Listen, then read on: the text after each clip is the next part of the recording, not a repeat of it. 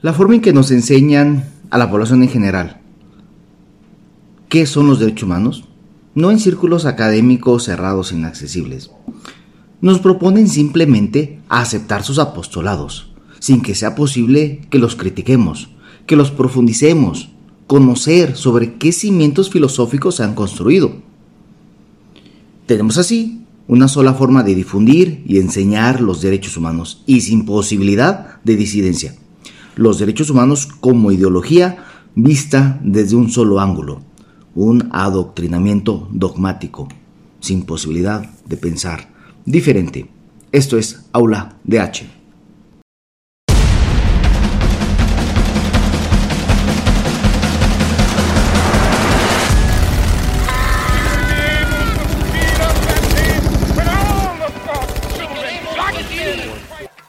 Aula de H, un espacio creado para ti. Aquí debatimos todo lo que en verdad te importa sobre los temas actuales que involucran tus derechos.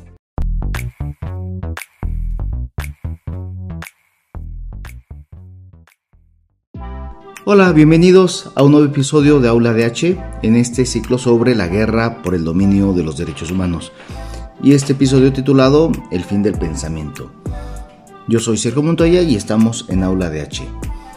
Bien, cuando nos dan una plática sobre qué son los derechos humanos en la escuela, en donde ustedes estén trabajando, en la radio, en cualquier medio, nos van a repetir una letanía, una letanía sobre qué son los derechos humanos, que parece un, el credo, ¿no? Eh, universales, eh, inalienables, intransferibles, eh, progresivos, universales, ya dije, y demás, donde se repiten y se repiten y se dan como un hecho. Pero aquí nos explica no qué significa, sino realmente esto es así. Es decir, ¿realmente son universales o es una aspiración? Me, explico. Universales, bueno, primero habrá que pensar si son al menos mundiales. La idea de los derechos humanos es una idea occidental, cristiana, que creció solamente eh, del lado occidental con la iglesia católica eh, en este mundo. Y así nos podemos ir eh, uno por uno sobre realmente qué son los derechos humanos.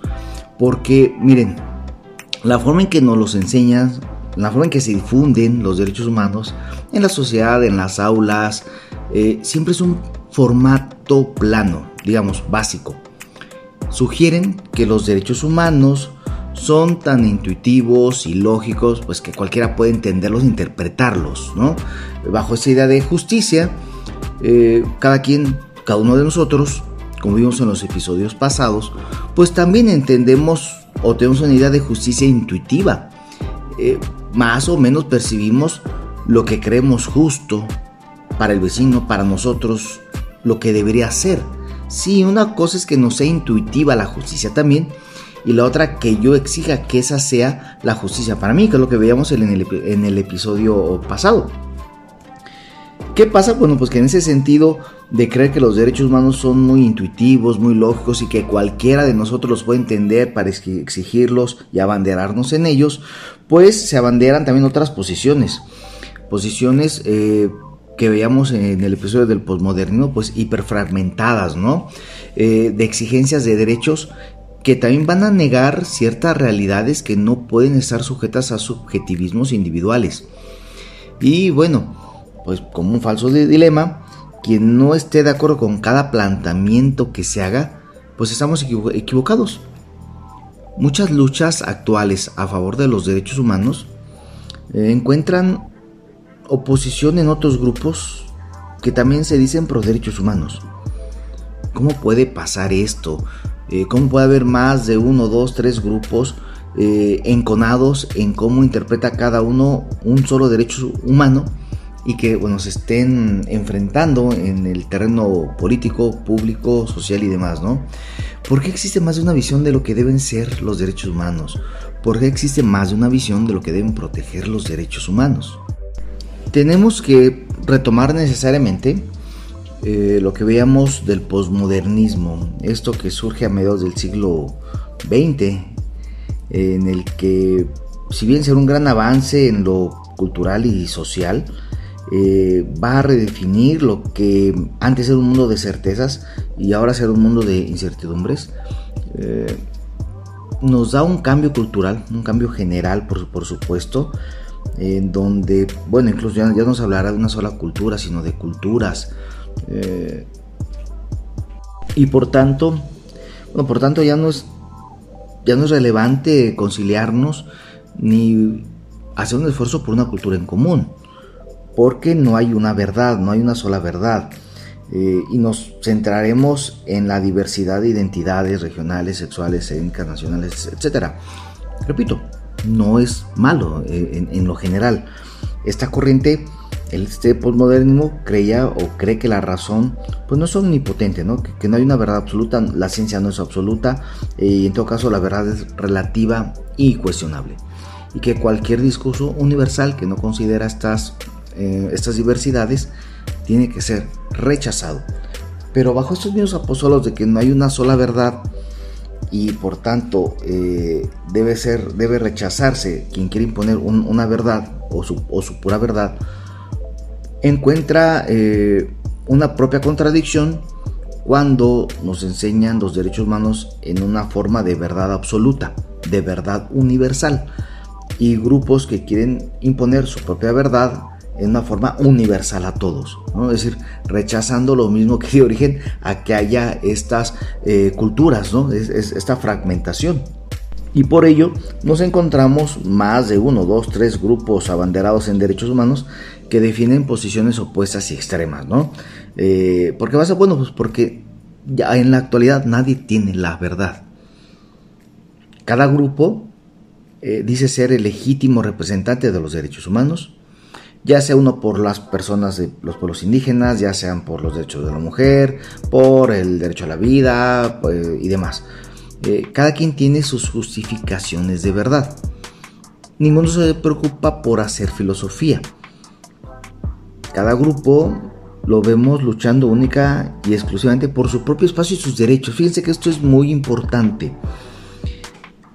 En lo general, cuando vemos manifestaciones, marchas y demás, no vemos que si pensemos hay una marcha por personas con discapacidad, veamos a las feministas, a, las personas por los indígenas, a las mujeres trabajadoras del hogar, a las personas de, de talla baja y demás, peleando todos por el derecho de un grupo.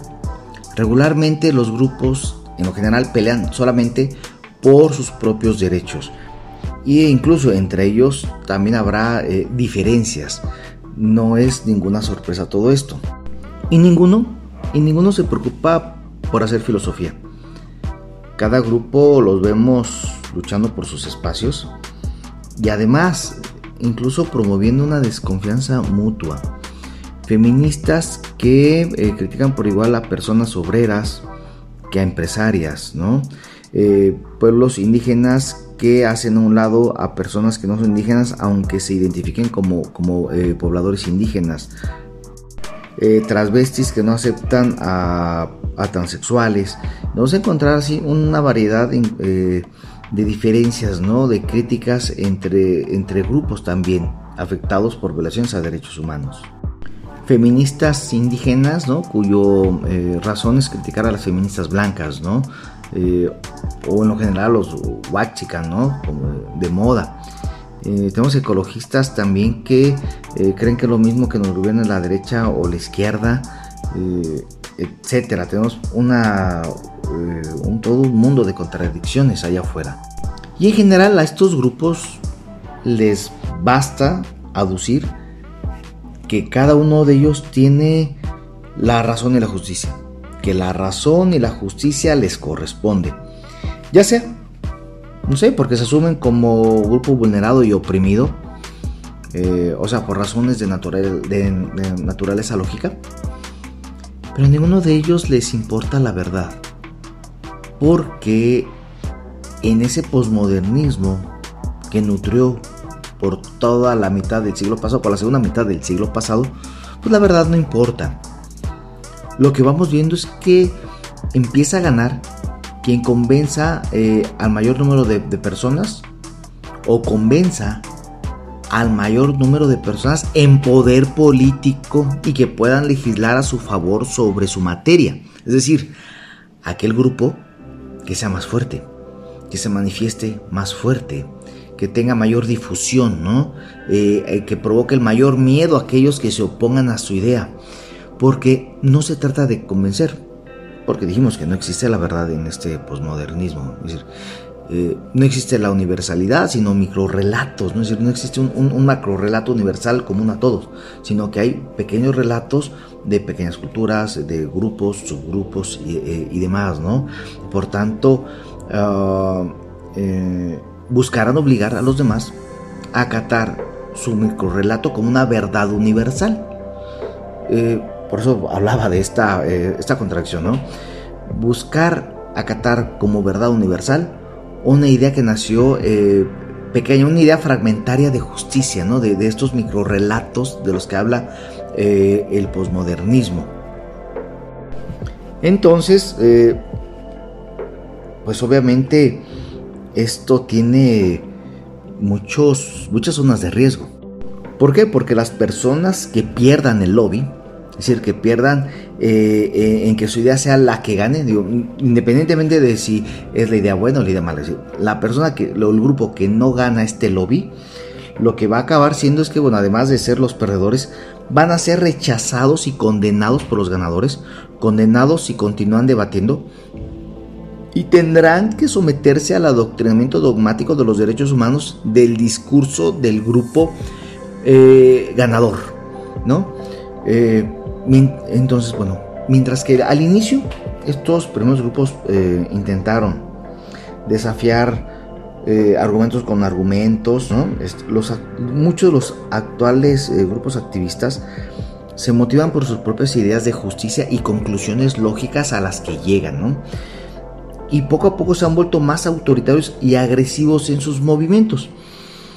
Eh, por ejemplo, hoy día la libertad de expresión está bajo amenaza porque opinar diferente a las ideas de justicia de estos grupos es ahora peligroso. Los, las amenazas, las ideas de cancelación, eh, la, eh, la, alegoría o bien la convocatoria no solo a, a, denuncia y a cancelar, sino las motivaciones a causarle daño a aquel grupo o a aquellas personas que en una libertad de expresión se manifiesten en una forma ideológica contraria al grupo que eh, hace más fuerza, más lobby o que tal vez ya ganó en el plano legislativo, pues se vuelve obviamente una, eh, una imposición ya, se vuelve una cuestión peligrosa porque ya se, recurre eh, incluso a la violencia la necesidad de estos grupos de defender sus puntos de vista de una manera persuasiva, utilizando argumentos racionales, se han sustituido por la descalificación. Por la descalificación del otro, de lo que es, por lo que hace, eh, o al odio puro, ¿no? Podemos ver en redes sociales, lamentablemente, que no se contesta con argumentos. Eh, vemos que se contesta con odio, se contesta invitando a los demás a que lo encuentren y donde lo encuentren casi que le escupan a la cara a, las personas o a la persona que está opinando diferente o le piden al gobierno que le cancele la cuenta o le piden al gobierno que de plano eh, le inicien un procedimiento penal o administrativo o si trabaja en gobierno que entonces que lo corran de gobierno que no puede ser que una persona esté trabajando ahí es con ideas diferentes ojo no solo que sean ideas buenas o malas sino ideas diferentes porque una cosa es opinar una cosa es decir, bueno, yo opino esto aunque tú opines aquello. Y hagamos un diálogo. Y otra es, claro, obviamente amenazar también desde un lado o, descalificar al otro, que es lo que no se trata cuando estamos en una democracia y debe haber un diálogo, un diálogo participativo. Miren, les voy a contar esta anécdota eh, que aparentemente acaba de volver a suceder aquí en mi ciudad, eh, pero hace unos años, creo que unos tres años, se iba a presentar en la Universidad Autónoma de, de eso de aquí en San Luis Potosí, México. De aquí en San Luis, un autor de un libro que eh, eh, había sido miembro, había sido parte del, gobierno en Venezuela, del anterior, de, digamos, del capitalista, ¿no? Y eh, escribió un libro y va a dar una, una plática. Y los Em, activistas pro socialismo eh, o, pro chavismo o pro Venezuela actual le exigen a la universidad que no puede ser posible que permita que un capitalista que va a venir a adoctrinar a los estudiantes en el capitalismo venga a hablar mal de, Venezuela, ¿no? Y la universidad. Ah, bueno, y amenazando a la universidad con manifestarse, con tomar la universidad, ¿no? Decir, con, esa imposición de ideología. Y, amenaza a quien se atreva a pensar y expresar algo diferente a esa ideología. La universidad, por miedo, cancela esa presentación de libro y conferencia. Ojo, qué peligroso. ¿Por qué peligroso?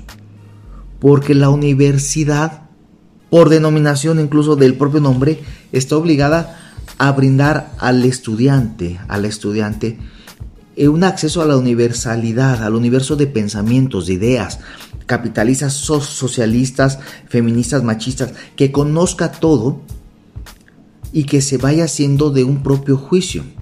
Claro, señalando lo que, ha, ocurrido con estas ideas a lo largo de la historia, sus consecuencias históricas, eh, eh, si se va a hablar mal del, neoliberalismo y sus consecuencias, bueno, también hablar, hablar lo que ha ocurrido en países como China, la Unión Soviética, bajo el comunismo, con los hechos, punto. Ya el estudiante decidirá si quiere ser comunista, socialista o si quiere ser capitalista, neoliberalista. La universidad tiene que dar acceso a las ideas de pensamiento y creer que el, alumno, el estudiante de universidad, es un niño que, que, necesita que le digan qué debe escuchar y qué no, porque entonces lo van a adoctrinar en, otras ideas y qué peligroso. Bueno, lo que ocurre es que lo que quieres tú es adoctrinarlo en las ideas y que no escuche otras posiciones que lo puedan convencer de, de otra cosa. ¿Qué debió haber hecho la universidad en aquel momento? Mi, mi, de hecho es mi alma mater. Simplemente dar también acceso a las ideas contrarias si se iba a presentar un libro, digamos, capitalista, ¿no? Eh, en contra del, socialismo, bueno, dar acceso también a que se presentara también al día siguiente, ahora un autor o un, ideólogo del socialismo que hablara mal, mal, del capitalismo si quería, para que los alumnos tuvieran ambas versiones del mundo. Pero lo que tenemos actualmente es esta cultura de cancelación de odio, eh, donde la amenaza de hacer daño, de tomar la universidad, de hacerle algo, provoca el miedo de las instituciones y van entonces ya no eh, sujetándose a un actuar conforme a, cierta verdad, a un razonamiento, sino a la imposición de una mera ideología que no acepta otra y que se impone en forma autoritaria, como decía al inicio, en una forma de un adoctrinamiento dogmático de lo que unos han decidido deben ser los derechos humanos. Y con eso, y con eso vamos a regresar a esta paradoja del mito de la caverna o, la cueva de Platón. ¿Qué es esto? Eh, se los platico muy, muy, muy brevemente. Eh, Platón, un filósofo de la antigüedad, en cuestión de alegorías, de que ilustraran el pensamiento y, otras cosas, él habla de una cueva en la que personas de que nacieron están eh, encadenadas viendo hacia una pared, dando la espalda a, la salida. Eh, obviamente, la espalda de ellos hay un muro entre la espalda de ellos y la salida, por lo tanto, solo pueden ver la pared al frente de ellos oscura porque están en una cueva. Y, eh, y desde la. un poco hacia el acceso hacia la, hacia la entrada, que ellos nunca han visto, hay otras personas que tienen encendida una, una hoguera y pasan figuras eh, por frente a la hoguera dando sombra a la pared, que es lo único que pueden ver las personas en la eh, las personas que están eh, ahí este, amarradas. Por tanto, esas personas van creyendo que la lo único que existe, la verdad, es lo que se refleja esas sombras en las paredes. Y esa es la única verdad.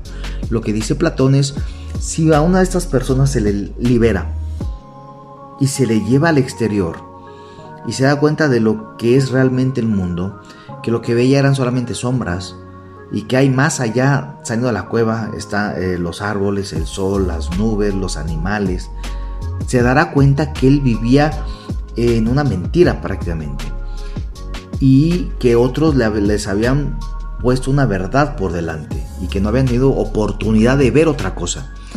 Lo que estamos llegando en derechos humanos es este tipo de adoctrinamiento dogmático donde ya no se permite pensar diferente, donde incluso entre mismos grupos defensores de derechos humanos se descalifican entre ellos y el que gane por lobby, y por lobby me, refiero a eso de estar haciendo antesala ante los políticos para convencerlos de que legislan su favor, ganando van a cancelar al otro o la otra idea y la van a condenar. Y en redes, bueno, estamos, obviamente estamos en una de estas redes en este momento, eh, están los discursos, los discursos incluso de odio entre personas que, defienden y difunden supuestamente derechos humanos. Enseñar en esta forma tan básica qué son los derechos humanos, repito, viene siendo un problema. Enseñar solamente que los derechos son universales y obvios existentes en, las personas por el solo hecho de ser personas humanas y que derivan de la razón nada más, racionales y por tanto eh, que no son amigos ni objeto de controversia, pues nos deja de lado la discusión de la teoría crítica en clara oposición a estas afirmaciones eh, universalizantes. ¿no? Eh, hay varias teorías, por ejemplo, la teoría deliberativa, esta nos dice que los derechos humanos son acordados, ¿no? O socialmente consensuados por todos y por eso eh, los elevamos a una categoría por encima de, todo. Eh, está la teoría disidente que nos explica que los derechos son resultado de las luchas sociales y políticas, las ideologías contestatarias que conciben los derechos como un hecho de lenguaje, ¿no? Eh, en que, que incluso son meros discursos. El no profundizar en los derechos humanos va permitiendo que cada persona y grupo resuelva cuáles son sus propios derechos humanos e imponérselos a los que pierdan estos lobbies.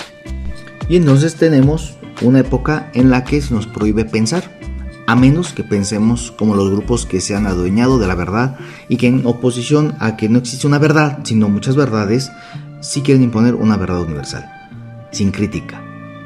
Se nos ha acabado el tiempo, los espero en el siguiente episodio de este ciclo de la guerra por el dominio de los derechos humanos. Estamos, recuerden, en, todas las redes que nos busquen, www.auladh.com, en el podcast que les prefiera, estamos en Spotify, en, Apple Podcast, en Google Podcast, Amazon Music, nos encuentran también en YouTube, Facebook, TikTok y todas las redes que ustedes quieran, siempre como Aula DH. Yo soy Sergio Montoya y esto fue Aula DH.